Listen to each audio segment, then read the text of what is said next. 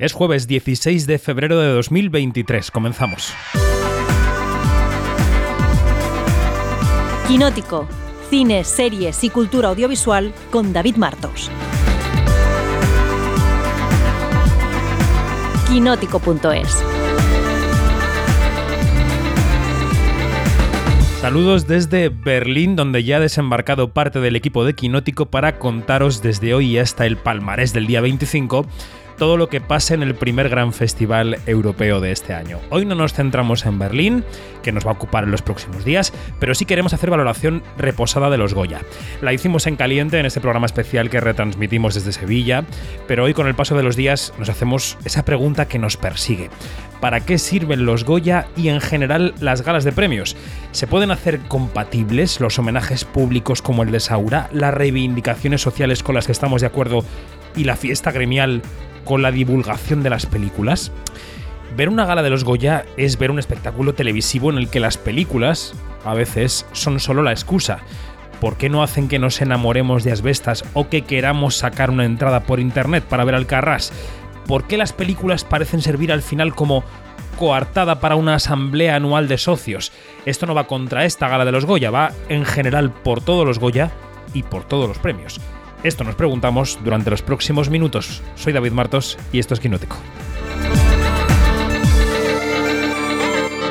Bueno, ya sabéis que todo está en quinótico.es, la primera con K y la segunda con C, los podcasts, la industria, todos los rodajes, noticias en fin, todo en quinoteco.es. Hoy nuestro primer plato del menú es una entrevista con un director que estrena película este viernes, es Alfonso Albacete. Eh, hace ya bastantes años que hizo su última película, Solo Química, y vuelve a la dirección de cine con La novia de América, una comedia entre España y México que suena así. Escuchamos el tráiler y enseguida saludamos al director. Que levante la mano alguna invitada que no se haya tirado Arturo. Ay, por favor. Vamos, con alegría. Mira, Ahí se te escapó una. ¡Viva los novios! Odio las bodas, las novias, los novios. Ana, hija mía, escúchame, que me voy a casar. Joder. La novia es de América. La novia de América. Qué tremendo es vuestro padre. Siento mucho lo de Arturo, hija. Yo pensaba que era el definitivo. Hola, papá. ¿Por qué te has traído a tu secretario? Particular, secretario particular. ¿Qué hace aquí tu tía? Bueno, ¿y dónde está esa novia? ¿Ves? ¿No nos la presentas o qué? Pues yo soy la Lupe. Ah, pero no eres Rose. Alfonso Albacete, ¿qué tal? Buenos días, ¿cómo estás? Hola, buenos días, ¿cómo estás, David? Pues bien, bien, bien. Aquí eh, em, empezando, empezando el programa con los estrenos de la semana y empezamos por el tuyo, que es La novia de América tu nueva película. Em, oye, ¿cómo, cómo, ¿cómo cuesta ver una nueva película de Alfonso Albacete en los cines? Eh? Cuesta años eh, entre una y otra. ¿Esto es voluntad propia? ¿Es que cuesta mucho levantar las películas? Eh, ¿Qué es? No, es, sobre todo que cuesta mucho levantar las películas aquí en España. Vamos, para hacer La novia de América he tenido que, tener financiación también mexicana para, para poder hacerla. Para poder hacer una comedia a lo grande, ¿no? Como he querido hacer.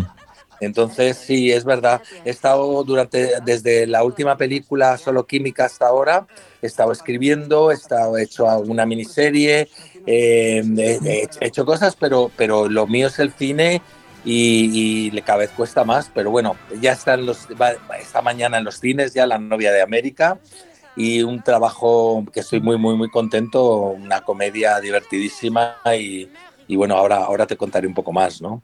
Venga, vamos a tirar de ese hilo de la comedia. ¿De dónde parte la idea de esta película en la que unos hijos reciben la llamada de su padre desde México diciendo, oye, que me caso y me caso con una chica que es 30, mm, 30 y pico años más joven que yo? ¿De dónde sale la idea y, y por qué decides contar esta historia? Bueno, es que hace 15 años mi padre me llama y me dice exactamente eso. Me dice, he conocido a una mujer 30 años más joven por internet y me caso. ¿En serio? Y entonces, eh, te, lo juro, y entonces me, voy a la boda con mi hermana y con mi pareja, nos vamos a, a, México y lo que sucede allí es tan divertido, tan los choques culturales, que yo estaba allí en la boda y decía, esto hay que contarlo, esto hay que contarlo. Pero realmente, David, lo que, lo que me, me ha permitido esta comedia con, contar. Eso me ha, me ha servido como premisa para contar lo que realmente me interesa, ¿no? que es que estamos llenos de prejuicios y que si quitamos esos prejuicios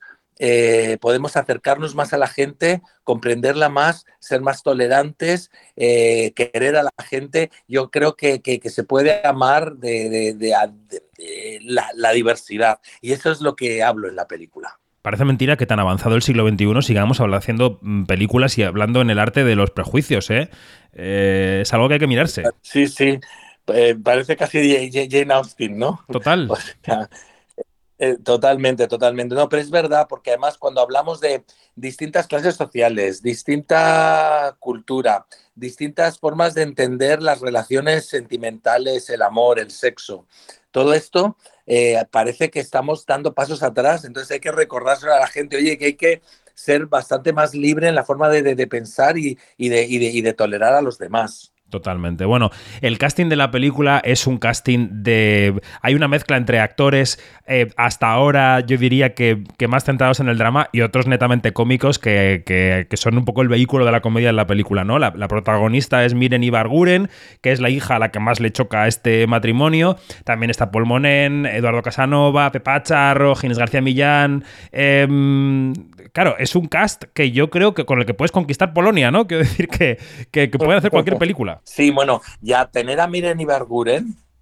ahí como, como el mascarón de proa me parece eh, mar, mar, maravilloso. Es, es, es, una actriz con una comedia tan grande, es la reina de la comedia. Yo cada, cada secuencia que hacía con ella, cada plano, cada toma, me iba sorprendiendo y le iba comprando absolutamente todo lo que ella me iba regalando, porque es una cómica maravillosa, ¿no? Y bueno, y yo creo que Pepa Charro, la conocida como la terremoto de Alcorcón, va a sorprender muchísimo cuando, cuando se la vea eh, en este nuevo registro de actriz que, es Pepa, ¿no? Y luego, pues eso, Paul, Paul Monen, que es un actor que me gusta mucho por esa intensidad, por ese dramatismo y esa forma de, enfrentarse a las, a las cosas y rodearlo absolutamente de todos estos cómicos, yo creo que, que ha funcionado. Él eh, además tiene un eh, elenco de actores mexicanos súper conocidos en México, Mm. Que, que, bueno, que, que, que, hacen toda esa familia mexicana y ese contraste cultural con los españoles, ¿no?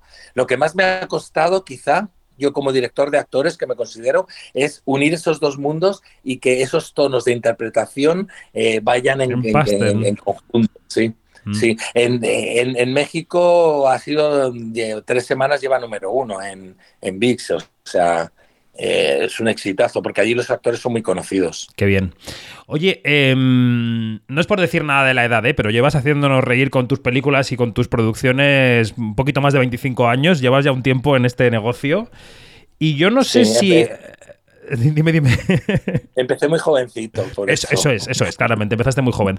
Eh, yo no sé si, ahora que hablábamos del siglo XXI, si ahora nos reímos de cosas distintas de las que nos reíamos en el año 95-96 o si, o si hemos perdido parte del humor, porque ya sabes que estamos en medio de todo este debate sobre lo políticamente correcto, sobre la cultura woke en Estados Unidos.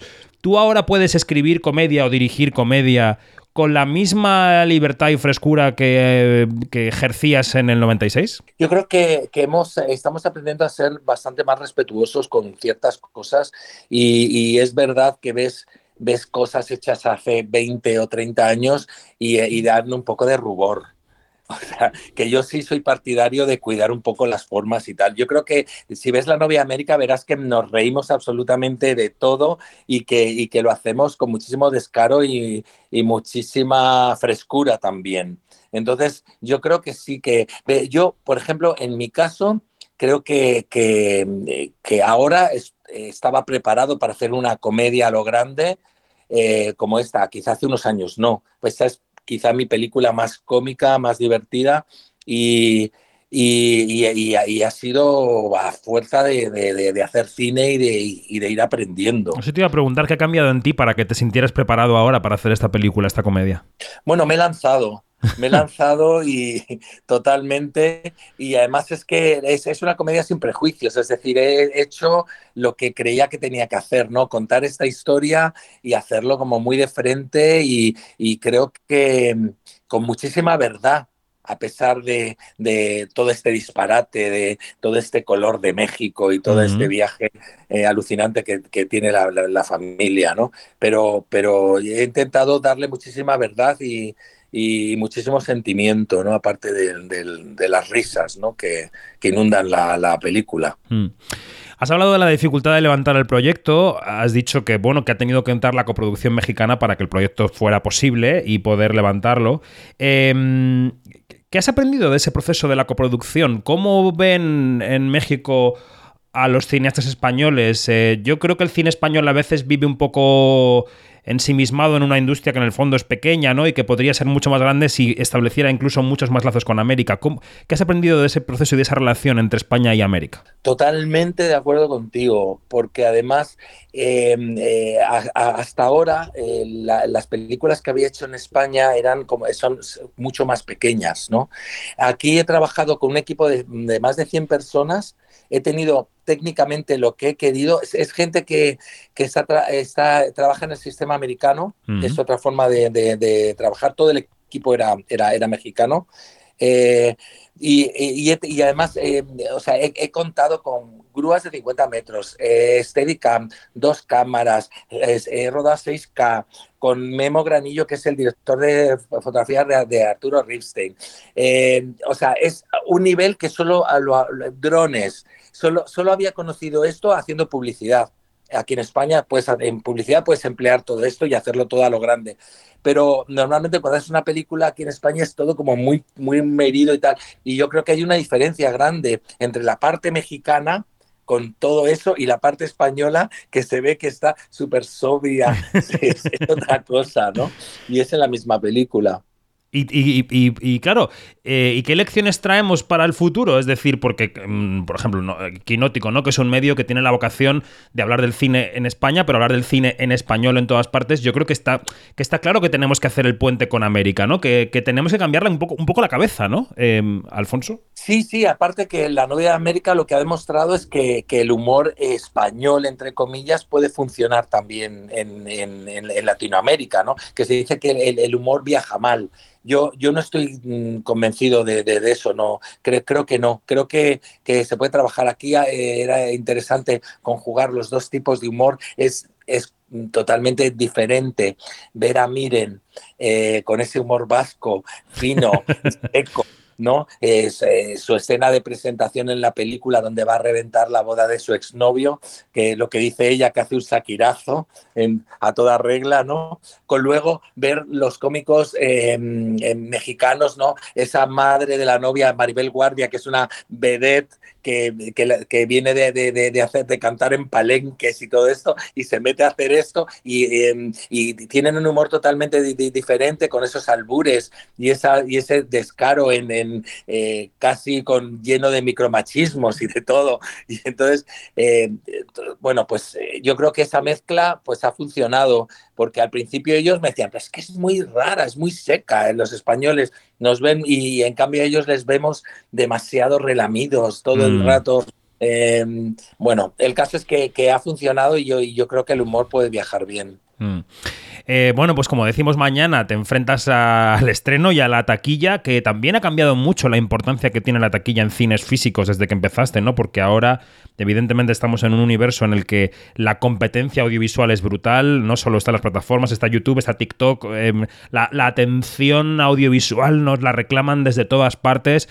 Eh, bueno, supongo que sigues creyendo fervientemente en la experiencia del cine en salas, pero te quiero preguntar cuánta fe tienes de cara al futuro en que esto eh, perviva como está ahora. Mira, yo creo que, bueno, yo soy, ya sabes que soy un cinéfilo, yo soy un amante del cine, yo voy casi todos los días al cine y, me, gusta ver el cine en grande. Yo creo que esa experiencia es algo que no se puede perder y es algo que, tenemos que, yo voy a luchar, voy a, voy a, voy a seguir luchando por ello.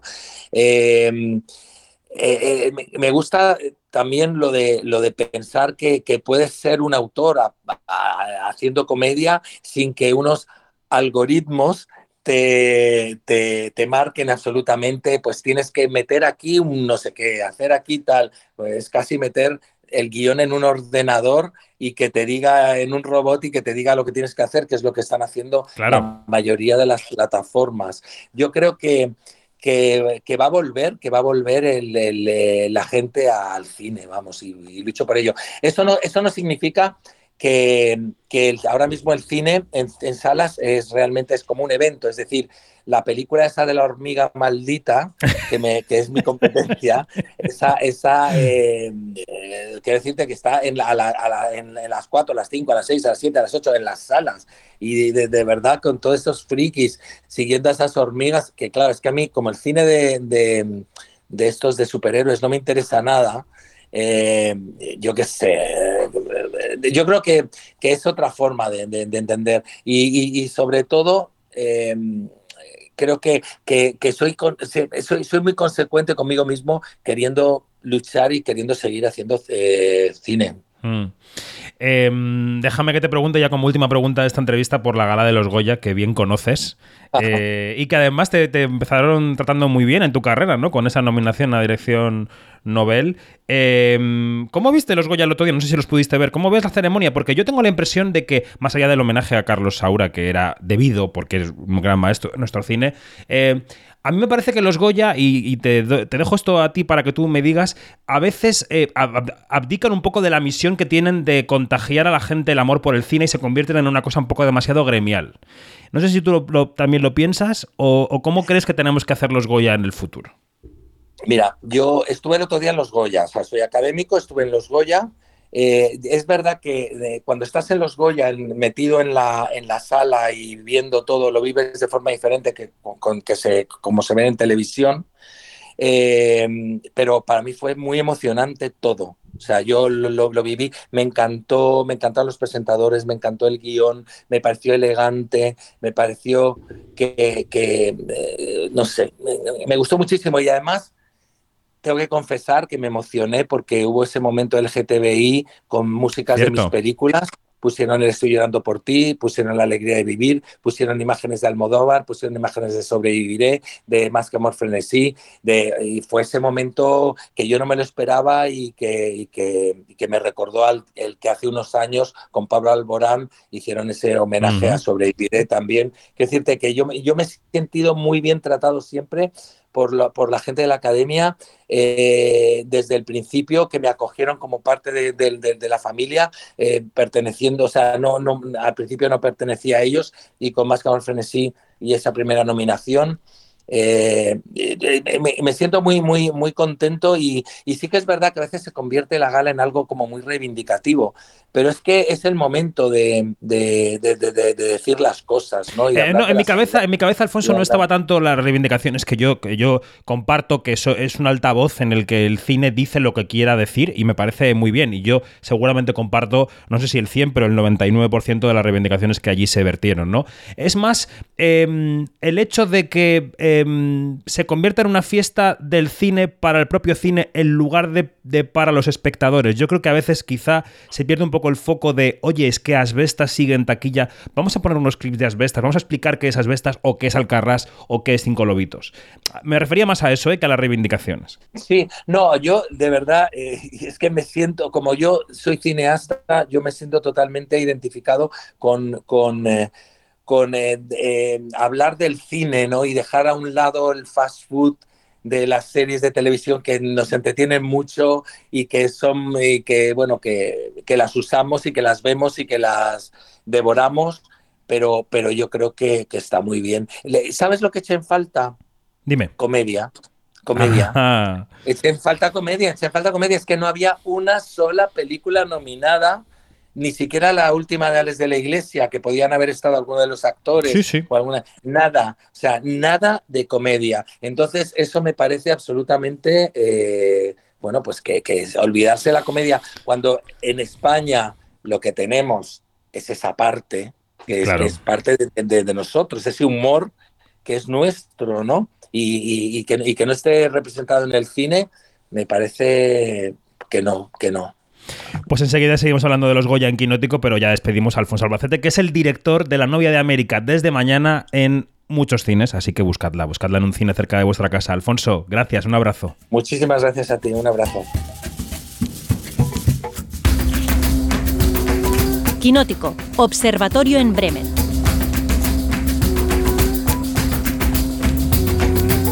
Empezamos observatorio en Bremen y hoy ni pasamos por Bremen ni está Janina, así que es un observatorio de Chichinabo, claramente. Porque Janina está viniendo a Berlín, porque yo estoy en Berlín y todo el resto de la tropa está en Madrid. Dani Mantilla, buenos días, ¿cómo estás? Buenos días, pues eh, me he perdido ya con tanta lo- localización, la verdad. Os voy a poner un GPS. Exacto, un brazalete electrónico. María José Arias, buenos días. Buenos días. Menos mal que por lo menos no tienes cambio horario para seguirte la pista. Eso es verdad y además he descubierto que en Berlín este año también hay cambio climático porque no hace tanto frío como otros años, o sea que mm, también está llegando aquí. Luis Fernández, buenos días. Muy buenos días, aquí estamos recuperándonos todavía de la resaca de los Goya. Y tú has tenido libre, guapo, así que no te quejes. Y Fernando de Luis Orueta, buenos días. Hola, hola, ¿qué tal? ¿Cómo estáis? Pues bien, aquí ¿Qué? para... Dime, dime. ¿Cuánto frío tienes ahí? Normal. O sea, un poquito, un poquito más que en Madrid, tampoco una cosa exagerada. Bueno, llevadero, muy bien. Eso. Que estoy en Berlín, como viene de dicho. Está por aquí también Janina Pérez Arias, o está llegando. Eh, está Begoña Donat, está parte del equipo de Quinótico. Y os iremos contando en pequeños podcasts diarios cómo va la sección oficial, los estrenos españoles, las películas latinas. O sea que atención a nuestros canales de podcast: Spotify, Evox, Apple Podcast donde estaremos dando mucha la lata sobre Berlín y también habrá críticas en la web, habrá un poco de todo. Pero este mm, observatorio eh, tiene que empezar por los Goya. Los Goya tuvieron lugar el sábado, estuvimos allí en Sevilla retransmitiendo la ceremonia. Y, mm, y la, y la gala estuvo marcada pues eh, por el homenaje a Saura, que, que falleció el viernes, como todos sabéis. Perdonadme, eh, porque es que ha sido llegar a Berlín y me estoy medio resfriando y tengo este pollo en la garganta, pero sigo. Eh, Saura falleció el viernes, el sábado la gala de los Goya tuvo que cambiar un poco su esquema porque le iban a entregar un Goya de honor, estando él ausente o no, pero bueno, estaba vivo en los planes iniciales y luego falleció. Y en el arranque de la ceremonia salió Carmen Maura con un Goya, con el Goya de honor de color chocolate, nuevo Goya, y dijo que le daba mucha pena no haberle contado a Saura en vida todo lo que había significado para ella. Estaba ensayando el baile y me dijo el coreógrafo, Carmen, no te creas que eres Titcharis. Y él dijo, pues yo no la cambio por ninguna del mundo. Carmen, muy bien, lo haces estupendamente, sigue bailando. Y lo que me da súper pena es no haberle podido decir todo esto a él porque yo creo que él no tenía ni idea de la marca que me había dejado como actriz para siempre. Bueno, después habló la viuda de Saura, Eulalia Ramón, hablaron los hijos, Ana Saura y Antonio Saura. Eh, quiero empezar por aquí, ¿no? Eh, yo escribí el otro día que los Goya eh, se habían contagiado del tono grave que requiere el homenaje a un cineasta tan importante como es Saura. Quiero empezar por aquí, ¿no? Por el tono de los Goya. ¿Cómo visteis los Goya en cuanto a tono? Venga, empiezo por Fer, que como estuvo muy poquito el sábado en la transmisión, le he escuchado menos. Fer, empiezo contigo. Vale, además aprovecho para pedir disculpas porque tuve problemas con la conexión y no pude estar todo lo que me hubiera Bueno, gustado. no pasa nada. Eh, no, quiero decir que yo estoy totalmente de acuerdo contigo, es decir, creo que eh, empezar con el, con el homenaje a Saura, pues de, un tono muy, eh, un poco fúnebre al arranque, o bastante fúnebre al arranque, y además fue muy largo, entonces dio tiempo que impregnara todo el ambiente bien impregnado. Entonces, a mí me parece que es una decisión muy arriesgada que tomaron, eh, que la entiendo por razones de pura actualidad, pero creo que desde el punto de vista del espectáculo, pues hombre, eh, yo personalmente no lo hubiera hecho así, me lo hubiera llevado a otro punto de la ceremonia donde, donde ya no importara tanto eh, la, la cuestión, digamos, anticlimática, ¿no? Eh, pero bueno, eh, bueno, yo sí que creo que lastró un poco la- la- el arranque. Y, con, y además con Antonio La Torre y Clara Lago recitando en lugar de dando las buenas noches Sí. sobre una, sobre una canción. O sea, yo creo que fue una decisión muy arriesgada em, que no, yo creo que no remó a favor eh, en términos generales.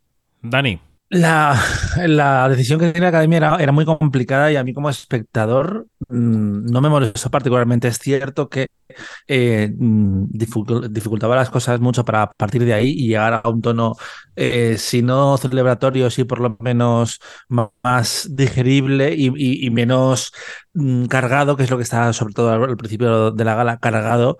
Y, y yo creo que en ese sentido no, no me molesta la decisión de, eh, mm, por decirlo de alguna forma, quitarse de en medio y decir, mira, ya hemos hecho un gran homenaje, hemos empezado por todo lo alto con Saura, vamos a hacer lo que hemos venido a hacer aquí. Eh, que igual era mejor hacerlo a mitad de la ceremonia, pero es que como sigues después. Mm, creo que por lo Ya. menos como que ya lo habías dejado atrás y seguías hacia adelante con, con la gala. Bueno, como dijimos en la transmisión en directo, eh, la viuda de Saura hizo una alusión a la sanidad pública muy potente de agradecimiento al Hospital de Villalba. Y en ese mismo instante, prácticamente, eh, debía ser porque estaban viendo la ceremonia, tanto la cuenta oficial de la Comunidad de Madrid como Isabel Díaz Ayuso, la presidenta de la comunidad, lanzaron sendos tweets en los que recordaban más la comunidad que ella, pero bueno, que el hospital era de gestión eh, mm, público-privada, ¿no? Eh, y luego la ceremonia eh, estuvo impregnada de comentarios a favor de muchísimas causas, eh, de las eh, mujeres en Irán, del techo de cristal de las mujeres en general, del corto, que el corto es cine, eh, la ecología, la salud mental y por supuesto los servicios públicos, como decíamos de Eulalia Ramón. Este es un fragmento de Antonio de la Torre en su monólogo eh, cuando charlaba con Pilar Palomero. Lo que, lo que pasa es que me pasó una cosa cuando salí del cine que recordé que ser joven es maravilloso, pero también una putada, porque hay un futuro por delante y si no tienes recursos, pues ese futuro no existe. Y quien no tiene recursos tiene que acceder desde lo público, a través de educación, de cultura, de sanidad. Así que muchas gracias por contar esta historia. Reivindicación de la salud, de la sanidad pública, de la educación. Yo no sé, eh, Luis, si no te pareció excesivo el rosario de reivindicaciones distintas que al final, claro, estamos todos de acuerdo con ellas. No se puede no estar de acuerdo con ellas, pero eh, ¿es, así como hay que hacerlo? ¿Son, son estos los Goya que queremos? ¿Son estos los Goya que queremos? No sé, Luis, ¿cómo lo viste? Pues eh, realmente resultó algo bastante extraño de ver y escuchar. eh, sobre todo porque yo soy partidario de escuchar mensajes eh, políticos. eh, me, me gusta escuchar este tipo de, de cosas en galas de premios, no me molestan, no, no soy de los que se oponen a ello. Pero entre todo lo que había guionizado, más todo lo que aportaron en discursos de forma menos guionizada, pues al final resultó muy repetitivo y al final cada tema se diluía dentro de otro. No había eh, ningún tipo de profundidad ni de análisis.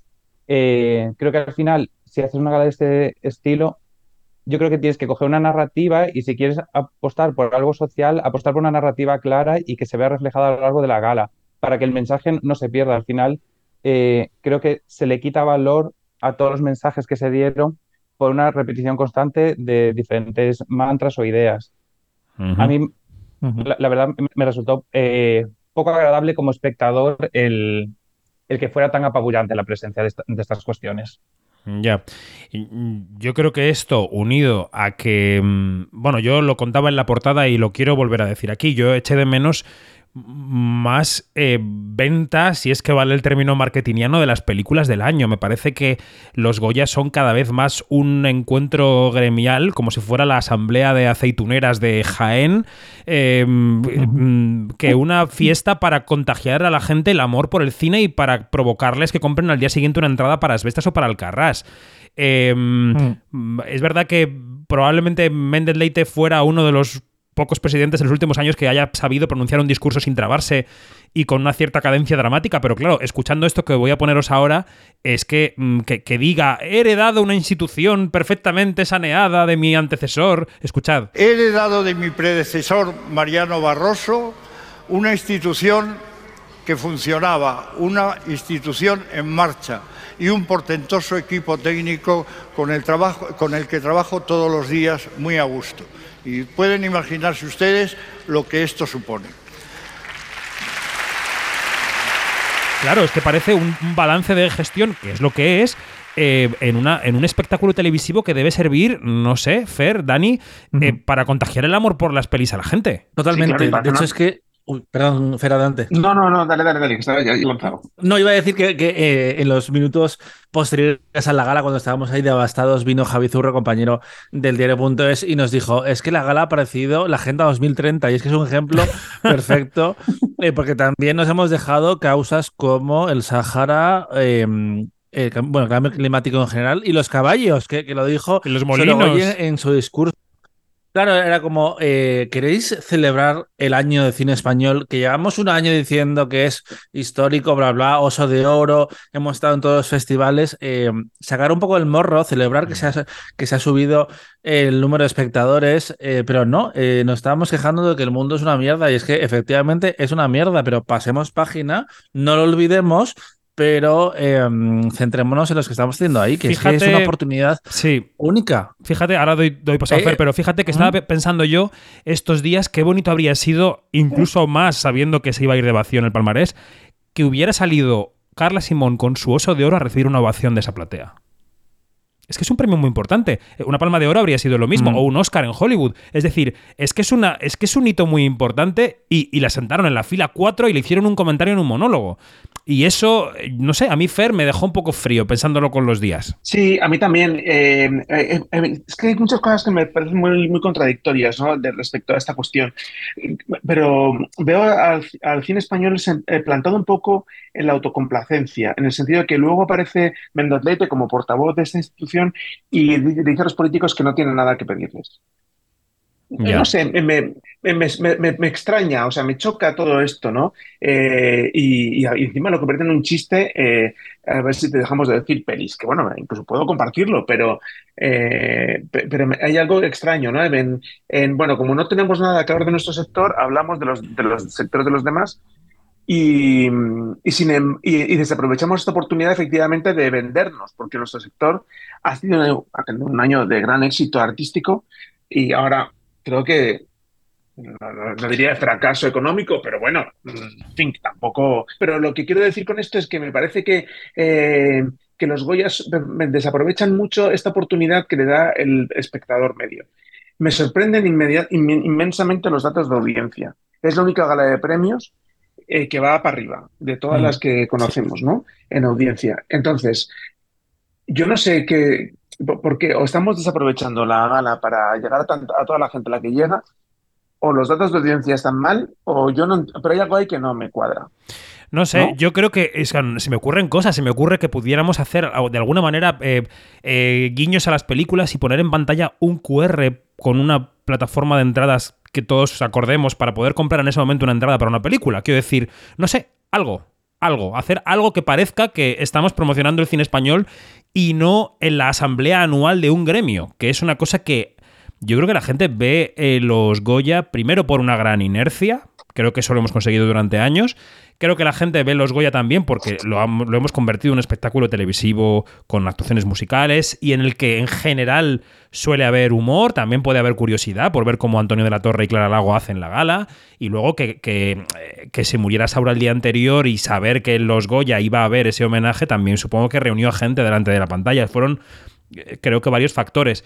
Pero vamos, que, que aprovechar, o sea, desaprovechar ese share y no hacer esto que estamos contando me parece un poco criminal. Pero bueno, eh, dicho esto, yo creo que dentro de lo que hay, la gala tuvo cierto ritmo eh, y que Antonio de la Torre y Clara Lago eh, estuvieron bien en el poco tiempo que estuvieron en pantalla. No sé qué pensáis. Claro, O a lo mejor os creo que parece que no. No, yo, yo creo que el problema es un poco lo que hablábamos. Al final el homenaje a Saura consumió tanto tiempo y yo creo que el recorte de guion vino sobre todo de las partes de Antonio y Clara Lago, que era lo más fácil de, de recordar. Y por eso comentábamos en la, re- en la retransmisión del sábado que al final Clara Lago se había cogido el avión y se había ido directo a Madrid, porque no, apare- no, no apareció en toda la gala. Pero yo creo que es consecuencia de este hecho inesperado, la muerte de Carlos Saura, que al final afectó a un guion donde lo más fácil entiendo que es recordar en la presencia de, lo- de los presentadores. Sí, claramente. Yo Eh, tengo a dudas mí- de que efectivamente hubiera mucho recorte, ¿eh? Yo creo que fue una, yo creo que una toma de decisión eh, muy consciente. eh, el hecho de que no tuvieran un papel muy, muy extenso en la ceremonia. Yo creo que los, los Goya que están muy obsesionados con, con la agilidad. Eh, de hecho, ya, sabéis que es una ceremonia que hace, desde hace 20 años no, los, los entregadores no dicen nada más que los nominados son. O sea, que es, es algo que a mí en general me da mucha pena. Tuvo que salir Fernando Esteso para explicar dos cosas. Una, cómo se, en qué consiste el papel de un entregador, que es algo más que decir buenas noches, los nominados son. Y dos, cómo se hace un buen homenaje a un, a un, a un eh, fallecido. O sea, porque no hace falta dedicar 20 minutos. Eh, ba- basta, yo creo, con hacer algo eh, Emotivo, más- con Honduras, más sí. Exacta, como, con, más, con más pegada, ¿no? O sea, creo que en eso Fernando Esteso, que es un, que es un cómico de los de antes, pues claro, es que eh, dio una lección. Se lo sabe todo. Eh, y eso es un poco lo que he hecho de menos en los, en los, en los Goya siempre, el, el creérnoslo un poco más, ¿no? Que Tengo, siempre tengo la sensación de que, nos, de que falta convicción eh, en el propio espectáculo. O sea, en que los que salen allí puedan decir cosas. Y a lo mejor lo que hay que hacer es no, no- que no salga tanta gente, pero que los que salgan tengan algo, de, algo, algo que aportar. A mí eso es lo que yo, yo como espectador lo echo de menos sistemáticamente. Bueno, pues eh, llegamos al palmarés. El palmarés que. ¿Quería decir alguien algo más? Que oigo por ahí un susurro. No, vale. Creo que pues sí, sigo. creo que sí. Bueno, aprovecho yo, yo- yo- y- Ah, y- vale. y digo una cosa. No digo una cosa, y es que a mí me da la sensación de que Antonio y Clara estuvieron suficientemente bien eh, para que nadie les criticara al día siguiente y fueron suficientemente insípidos para que absolutamente nadie recuerde nada que hicieron dentro de un año. Bueno, pues me parecen buenas razones, plan- ¿eh? Por lo que sea, han salido bien Sí, sí. parados. No, no, no, no, no. Por lo menos no, no sales trasquilado, que eso ya es No, un no, paso. ellos, claro, claro, en ese sentido estoy totalmente de acuerdo. Ellos están, han salido de la, de la quema, bien. Bueno, tenemos a Mariajo Arias callada porque este fin de semana le tocaba descansar porque hay que darse los relevos el fin de semana de los Goya y además porque supongo que sigues sin ver a Vestas, ¿no, Mariajo? Mira, es que yo os contrapro... Bueno, os estuve escuchando toda la alfombra roja y el principio de la gala y luego os contraprogramé con de las sofás, que estaba el capítulo 5. Pero sí, yo sigo esperando a que, los, a que Asbestas llegue a una plataforma porque por circunstancias familiares que no vienen al caso, no puedo ir al cine a, a ver películas que no sean aptas para todos los públicos. Bueno, pues el palmarés eh, nos dejó nueve premios Goya para Asbestas, un triunfo rotundísimo de la película de, de Rodrigo Sorogoyen, que no había ganado nunca el Goya a la mejor película y esta vez lo ha conseguido. Él personalmente subió, bueno, subió varias veces, pero dio discurso en dos ocasiones con el premio a la mejor fotografía, que no pudo ir el premiado, y y con el premio a la mejor dirección. Y en el premio a mejor guion tuvo, yo creo que la inteligencia astuta de dejar hablar a Isabel Peña, que es el- que son las vigas, la estructura de sus guiones, y él lo sabe, y además sabe que pues hay que dejar paso, ¿no? También. Y entonces Isabel Peña le dio las gracias a la mujer real que inspiró la historia de Asbestas. Gracias, Margot Poole. Eh, en momentos de tanta crispación y tanta intolerancia como estos que vivimos ahora, la lección que nos has enseñado es que hay que vivir y se debe vivir sin odio. Así que gracias, Margot. Y ya está. Buenas noites. Bueno, pues eh, modelo 77, cinco premios técnicos, cinco lobitos, los tres a los que aspiraba, digamos, desde el principio de la carrera, ¿no? En mejor dirección Nobel para Lauda Ruiz de Azúa, Laia Costa y Susi Sánchez. Y, mm, y Alcarrás cero. Y entonces, eh, hablemos del palmarés. ¿Quién quiere arrancarse? Yo necesito que me expliquéis qué ha pasado con Alcarrás. ¿Qué ha pasado? Vos- Vosotros qué sabéis, o sea, ¿cómo, cómo es posible esto? Es, es una, es una pregunta bastante legítima. Eh, yo, yo ya antes de la gala decía, vamos a ver, si verano 1993 perdió contra la librería, ¿cómo ¿Y no, dentro de esa lógica, va a perder eh, um, Alcarrás con una película bastante más grande, como es el caso de Asbestas? Yo creo que es un tipo de cine, eh, lo que mm, hizo Carla Simón, que se admira igual más de lo que te gusta en realidad, de nuevo desde el punto de vista de la academia, a mí me vuelve loco Alcarrás y que al final en el momento de la verdad, cuando votas, te dejas llevar más eh, por el corazón y no por la cabeza. Por esa misma razón, eh, ves como una película tiene nueve premios, incluso en ese año donde se ha vendido que eh, teníamos una cosecha tan potente y que no se ve en el palmarés. Esa es mi interpretación de lo que ha pasado. Eso y que estamos en la década de Rodrigo Sorogoyen, que no ha cumplido todavía 40 años y ya tiene seis Goyas a título personal. La década, madre mía. lo que nos espera. No, yo soy, yo soy muy, yo soy muy fan de, de lo que hace Sorogoyen, ¿eh? que, co- que conste. Pero quería decir, por cierto, que de lo, de lo poco que pude ver de, de la gala o lo que he visto después, eh, me gustó mucho el discurso de Laura Galán cuando fue, subió a recoger el, el Mm. iba a decir, iba a hacer un Feijóo, iba a decir un Oscar, el Goya de Mejor actor- Actriz Revelación y lo que dijo sobre los abusones y sobre el acoso. Me pareció que era un mensaje de todos los que se dijeron en la gala, creo que era un mensaje también importante a, a destacar. Eh, mm, Luis, palmarés, venga. Eh, pues es que ya, ya hemos comentado mucho, eh, me voy a repetir, pero bueno, eh, yo creo que el tema de, de que Asbestas ha ganado nueve, nueve Goyas eh, también viene un poco de, del momento. Al final eh, siempre hablamos de lo importante que es situar bien una película de cara a los Oscars, del estreno, de que pase por ciertos festivales. Eh, yo creo que claro, Alcarrás es que ha tenido que luchar un año entero para seguir presente en la conversación y lo ha logrado de, manera maravillosa y eh, era una candidata indiscutible. Lo que pasa es que Asbestas ha conseguido el momento perfecto para, para arrasar en, en, la gala. Tuvo un estreno a final de año, discreto, bien, pero se ha ido convirtiendo en un pequeño fenómeno. Le ha acompañado la taquilla, le ha acompañado el público y al final yo creo que eso a la industria le acabó convenciendo de es que tenemos un, caballo ganador entre manos. Eh, claro, esto ha perjudicado al, resto de, candidatas. Eh, Cinco Lobitos, por ejemplo, también era una de las favoritas a guion original, que creíamos que a la hora iba a tener ese segundo Goya, y al final también eh, se lo llevó por delante. Da pena porque es eso, es una, una, cosecha buenísima y sobre todo porque teníamos a muchas directoras y guionistas y teníamos un campo mucho más abierto este año en el que hubiera sido a lo mejor más justo un, palmarés mucho más repartido en el que se reconocieran las diferentes producciones. Yo estoy muy contento porque se diera ese reconocimiento a, Un año y una noche, por ejemplo, a, su guion. Pero sí que falta, yo que sé, la maternal, Alcarrás, eh, incluso algo más para Cerdita. Eh, faltó diversidad en la gala, cuando las nominaciones este año sí habían sido algo más representativas en general.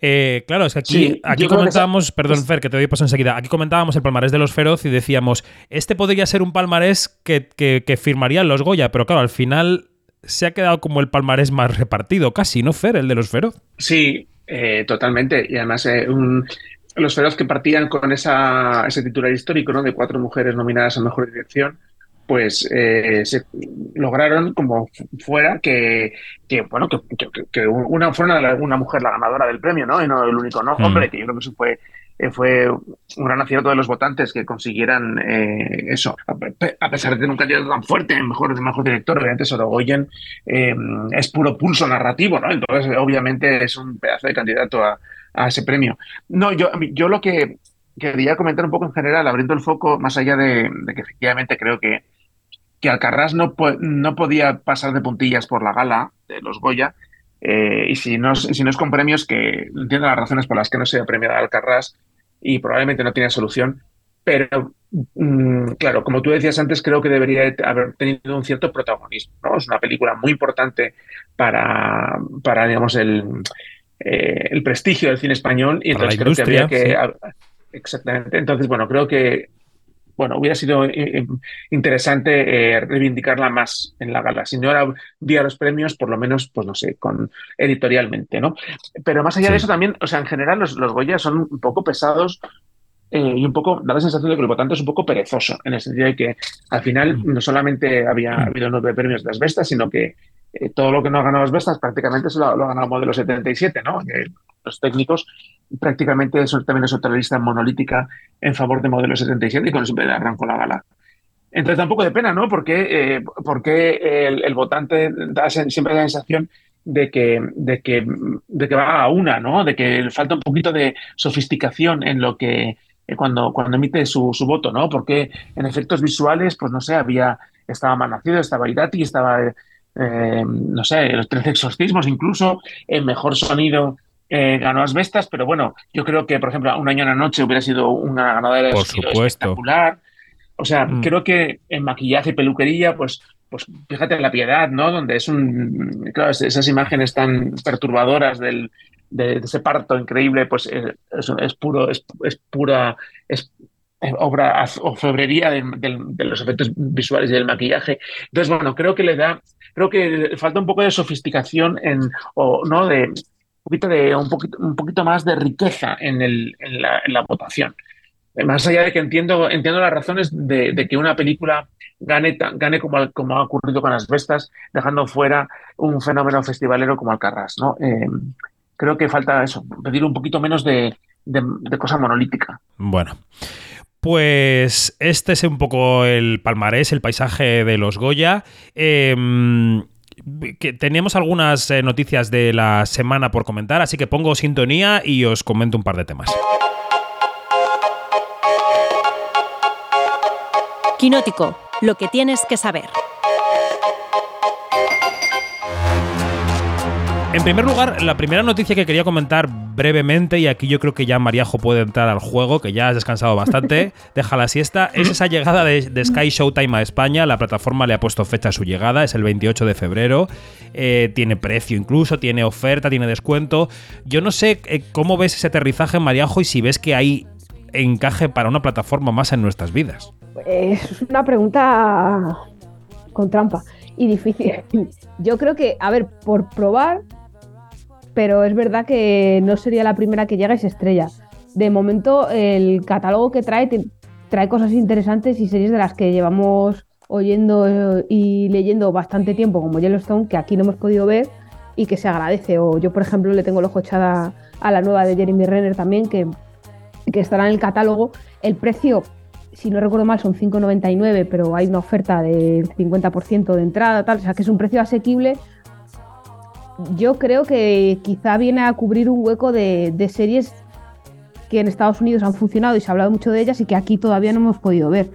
Hay que darle tiempo para ver si se si consigue consolidarse y abrirse un hueco en, en un mercado que ya de por sí está bastante saturado o pasa como otras que han pasado sin pena ni gloria. También es verdad que para poder desmarcarse y llamar la atención necesita hacer ruido y campañas, porque si no a la gente no le llega la noticia de que está aquí Sky Showtime. Bueno, el ruido va a llegar seguramente con la serie Bosé, que la gente está esperando también mucho y va a estar en Sky Showtime.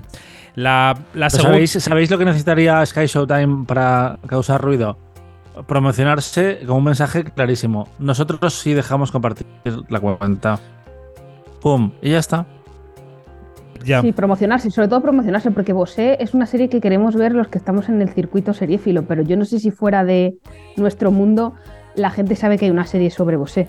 Bueno, ese es un error. Quiero decir que si ellos quieren llegar a un público mayoritario, creo que deberían lanzar ese mensaje porque yo creo que sí puede haber un público mayoritario que quiera ver la serie de Miguel Bosé. Claro, Otra pues cosa es que no se lo entera la importante gente. será la- claro, lo importante es que hagan una promoción y no pase como con otras plataformas que han llegado y la gente no la gente de a pie no sabe que esas plataformas están disponibles o existen. Efectivamente. El segundo tema del que quería hablar con vosotros, y se lo lanzo a Luis, que es el experto en taquilla de este grupo, es eh, bueno que James Cameron es el número uno y el número dos de la taquilla. ¿Cómo has visto, eh, Luis, el desembarco, nunca mejor dicho, de Titanic 25 aniversario de la taquilla y el hecho de que Avatar siga ahí por novena semana consecutiva? Creo que lleva nueve, ¿no? Eh, efectivamente, es su noveno fin de semana ya.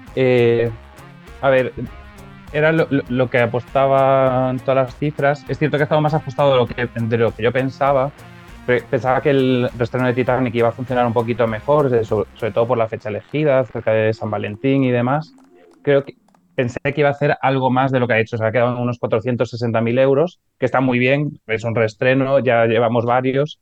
Eh, y al final esto demuestra que James Cameron sigue siendo una marca en sí mismo, en tanto sus películas como, como él. Tiene el número uno y el número dos de la taquilla, eh, prácticamente haciendo un millón y medio de euros él solo. eh, y el resto de películas se quedan muy lejos de lo que está haciendo James Cameron con Avatar. Y Titanic caerá porque es una película de evento para una semana, unas fechas concretas. Pero bueno, es que sigue arañando. Y en la taquilla a nivel mundial James Cameron se está poniendo la zancadilla a sí mismo porque no consigue que Avatar The Way of Water, El sentido del agua, eh, acabe de superar a Titanic como la tercera eh, película más taquillera de la historia. Están ahí, ahí, pero Titanic sigue por delante y todavía está ganando dinero. Claro.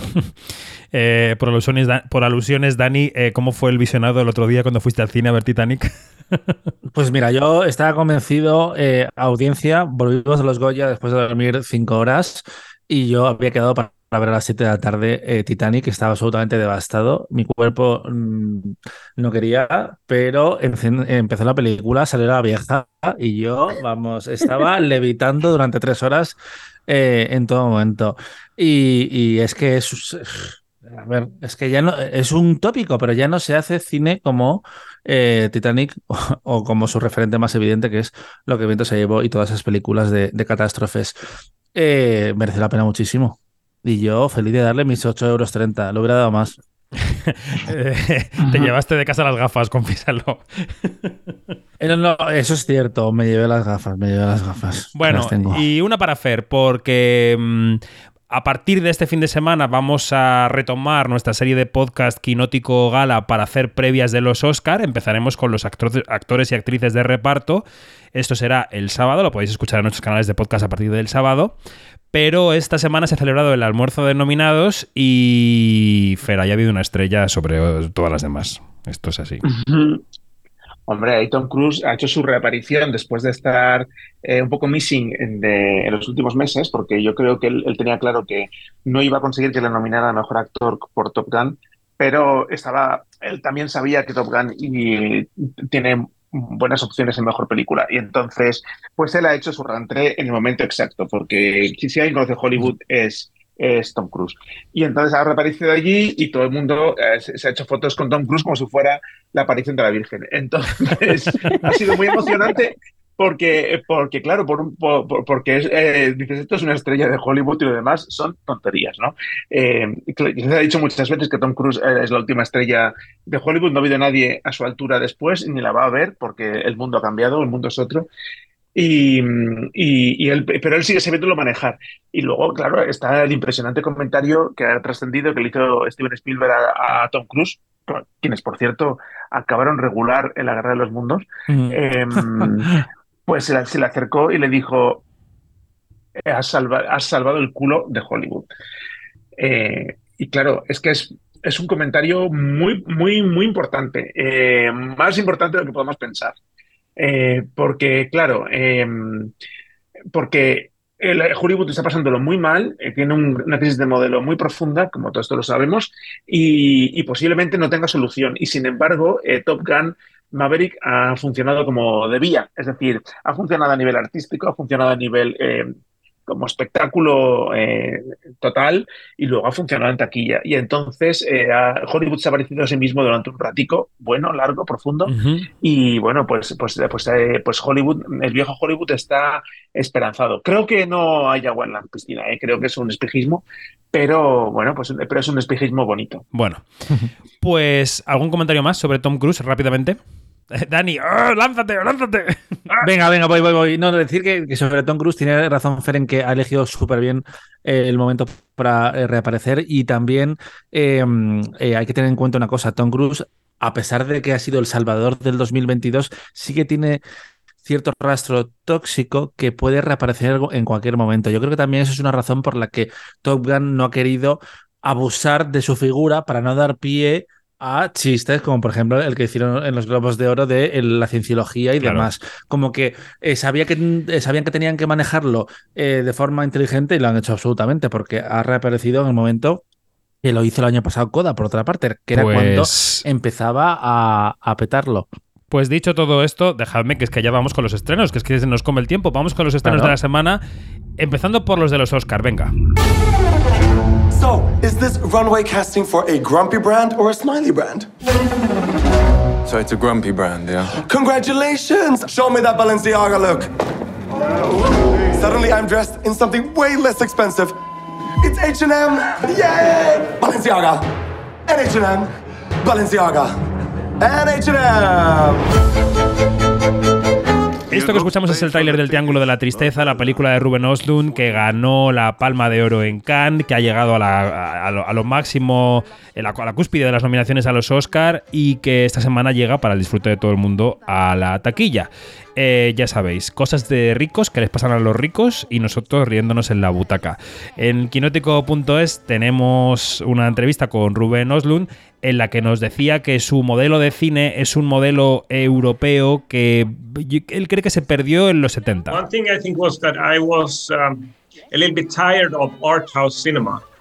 Uh, because I felt that European art house cinema was starting to imitate and copying uh, like a certain kind of formula. So it was almost like a genre movie itself. Okay. Uh, so you're posing that you're dealing with important uh, topics, and uh, therefore you're not wild, you're not entertaining. And when I was looking at um, uh, the cinema from the 70s, like Buñuel or Lina Wertmüller, that is two European directors that was highly entertaining at the same time they were like having an intellectual content. I thought, why wouldn't it be possible to to create that kind of uh, uh, wild roller ride for adults today. Él decía, bueno, el cine de culto europeo se estaba pareciendo a un género en sí mismo porque todo el cine era grave, dramático, plúmbeo y de repente yo tiré de un hilo que encontré en los 70 con Buñuel y con Lina Wertmüller que es más cómico, más abierto, más satírico y es eh, lo que él hace con su cine. Brevemente, Dani, que creo que tú lo has visto como yo, ¿qué te pareció el Triángulo de la Tristeza? La vi en Sebastián y agradecí mucho verla con público porque es una, una película que crece en sala, que es algo de lo que también habla mucho en entrevista a Robert Oslund. Y Fuerza Mayor, por ejemplo, a mí me parecía que era un chiste alargado y The Square me dejó muy a medias, pero aún siendo tan excesiva como es el Triángulo de la de la tristeza, me parece que es eh, su mejor película. Y eh, es burda, pero también es inteligente, es larguísima, pero, pero tiene muy, buen ritmo. No sé, me parece una peli muy recomendable para el fin de semana y, también un recordatorio de que las pelis de premios no siempre tienen que ser, como dice eh, Oslund tan importantes, tan serias, tan dramáticas. Sí, yo creo que habla de nuestro tiempo, que es una película además muy divertida. Es una película que te reta, siempre Oslund te reta. Recordad el señor mono en la cena aquella del museo en The Square. Pues aquí hay una escena también retadora, que es la escena del yate con los vómitos y tal, pero que yo creo que se disfruta mucho. Y la segunda parte de la película, cuando la película evoluciona, o, tercera parte, digamos, depende de cómo lo mires, cuando ellos están en otra parte que no voy a decir, pues también es interesante y también hace otra reflexión mm. sobre el clasismo, en fin, tiene muchas, muchos temas. Otra película de los Oscars, la única dirigida por una mujer que ha llegado a ser nominada como mejor película y que llega este viernes, es la de Sarah Polley. Ellas hablan. Why does love, the absence of love, the end of love, the need for love, result in so much violence?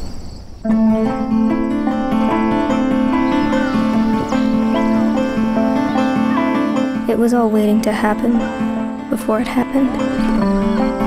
You could look back and follow the breadcrumbs along the path that led to violence. When we looked back. Bueno, la película nos traslada a una colonia religiosa en la que, bueno, no sabemos muy bien en qué tiempo ni en qué lugar, es un lugar fuera del mundo, digamos, hasta que luego la película va evolucionando, eh, en el que unas mujeres deciden en asamblea qué hacen para parar los abusos sexuales y de todo tipo sistemáticos que sufren a manos de los hombres de esa colonia religiosa. A mí eh, es una película que me ha parecido mm, me ha parecido que el mensaje se come a la película. Me ha parecido que es una. La intención didáctica eh, se pone por encima de lo artístico aunque las actrices están fenomenal y el tema es, el tema es muy importante. Pero no sé, Dani, si compartes que a la película le falta un poco de, ligereza artística, no sé. Eh, eh, puedo entender absolutamente de dónde viene, es cierto que eh, da por momentos la sensación de que estás asistiendo a una, a una asamblea del 15M. pero yo entré, entré y me sorprendió mucho. Me resultó muy emocionante, a pesar de que efectivamente es una, película muy discursiva, absolutamente discursiva, muy teórica, que es, eh, tal y como dice el título, el título en inglés, Women Talking, mujeres hablando durante 100 minutos. Por otra parte, benditos 100 minutos después de una carrera de premios donde todas las películas son larguísimas, excepto esta y la, y la de McDonald's. Eh, y mm, me funciona mejor aquí que en CSET, que en Al, Descubierto, esa priorización de lo colectivo a lo, a lo personal, del, del mensaje a lo cinematográfico. Aquí hay decisiones em, como por ejemplo la fotografía en esos tonos ocre o, Yo esa, decisión, por ejemplo, no la comparto mucho. Ya, Sí, a ver, eh, que lo, hacían también, por ejemplo, en, la película de, mm, de, Emancipation, la de Will Smith, que parecía que era blanco y negro cuando no está rodada en blanco y negro. Hacia la libertad, que está en eh, Apple TV Plus. Así, hacia la libertad. A mí me gustó, me gustó y no esperaba que me gustara, la, eh, verdad. Bueno, pues vamos ya con el estreno palomitero de la semana, que es Ant-Man y la avispa Quantumania, que es la tercera película de Ant-Man de esta era Marvel la 31 de Marvel y la primera de la fase 5. Ahí es nada, escuchamos. Eres un hombre interesante, Scott Lang. Eres un vengador. Tienes una hija. Has perdido mucho tiempo, como yo. Pero podemos ayudarnos.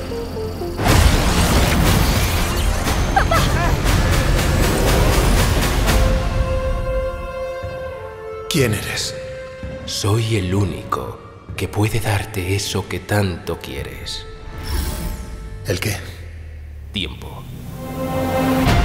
Bueno, nos dijo, nos ha dicho reiteradamente el productor de Marvel, Kevin Feige, que estuviéramos muy, muy pendientes de esta película porque daba claves para el futuro de Marvel, el nuevo villano, Kang, Jonathan Majors, como diría Janina, el pato, la guacharaca. Eh, María Joarias, ¿qué pasa con Quantumania? Estoy muy triste. Estoy muy, muy, muy triste y muy decepcionada. Mira, yo además, vosotros que sabéis que yo soy muy friki de, de estas cosas, eh, nunca me habréis oído pedirle a Marvel que arriesgue o que innove. Yo solo le pido a Marvel que sea entretenida. Y Ant-Man y la avispa no es entretenida. O sea, son solo. Cuando vi la duración dije, ah, mira, una peli de dos horas y cuatro minutos, como nos recordaron varias veces en el pase, que accesible, que, que bien todo, se me hizo larga.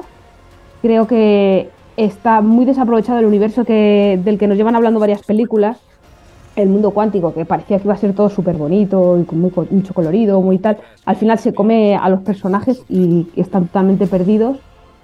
Y yo lo que más eché en falta de todo, o sea, el entretenimiento que va unido a que Ant-Man es, es, un, es un personaje, como decía en la crítica, se parece mucho a Peter Parker en el sentido de que es un tipo que, que cae bien, que es graciosete, que a veces tiene incontinencia verbal, como me pasa a mí también. En fin, quiero decir que es un tío gracioso y la en la película no está nada, nada gracioso, no está explotado y vuelven otra vez con el tema que llevan ya tres películas de la relación padre-hija, madre-hija, padre-hija, por otro lado, que al final resulta muy repetitivo y yo creo que es una ocasión desperdiciada. Eso sí, diré que Jonathan Mayor como Khan me gusta mucho y que Michelle Pfeiffer en plan rompiendo la pana también está muy bien. Luis Fernández, aportaciones a esto. Mm, poco, estoy muy en la línea de Mariajo. Yo soy eh, menos asiduo de Marvel, de Marvel de lo que es Mariajo. Las, intento verlas todas porque me gusta ver el fenómeno, eh, pero comparto menos la línea editorial de Marvel, digamos.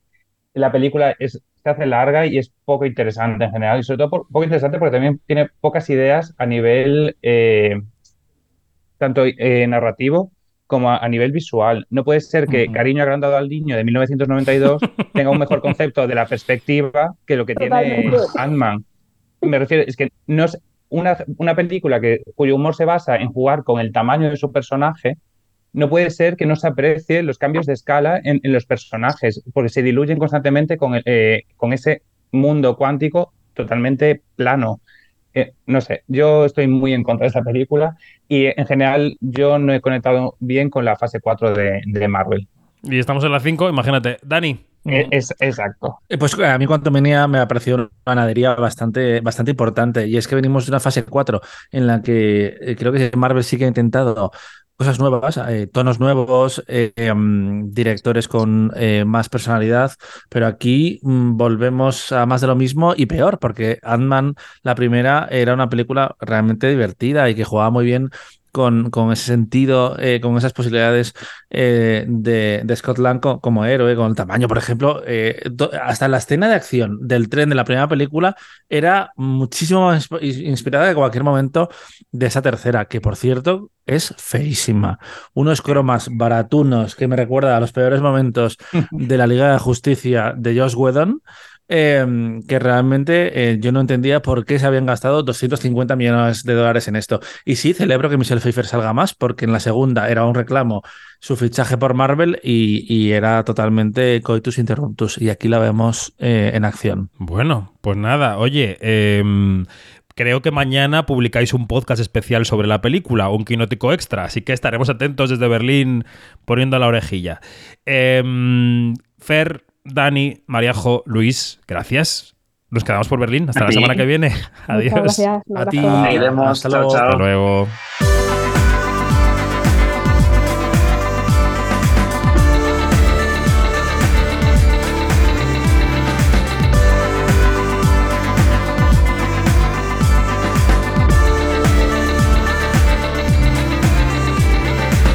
Todo, más información en quinótico.es o en nuestras redes sociales donde somos Quinótico, la primera con K y la segunda con C. Ya lo hemos dicho, estamos en Berlín, os contaremos todo lo que pasa en el festival a partir de hoy y todo lo que pasa en el mundo del cine, de las series, del audiovisual, de la industria, está en Quinótico. No os perdáis. Buena semana, adiós.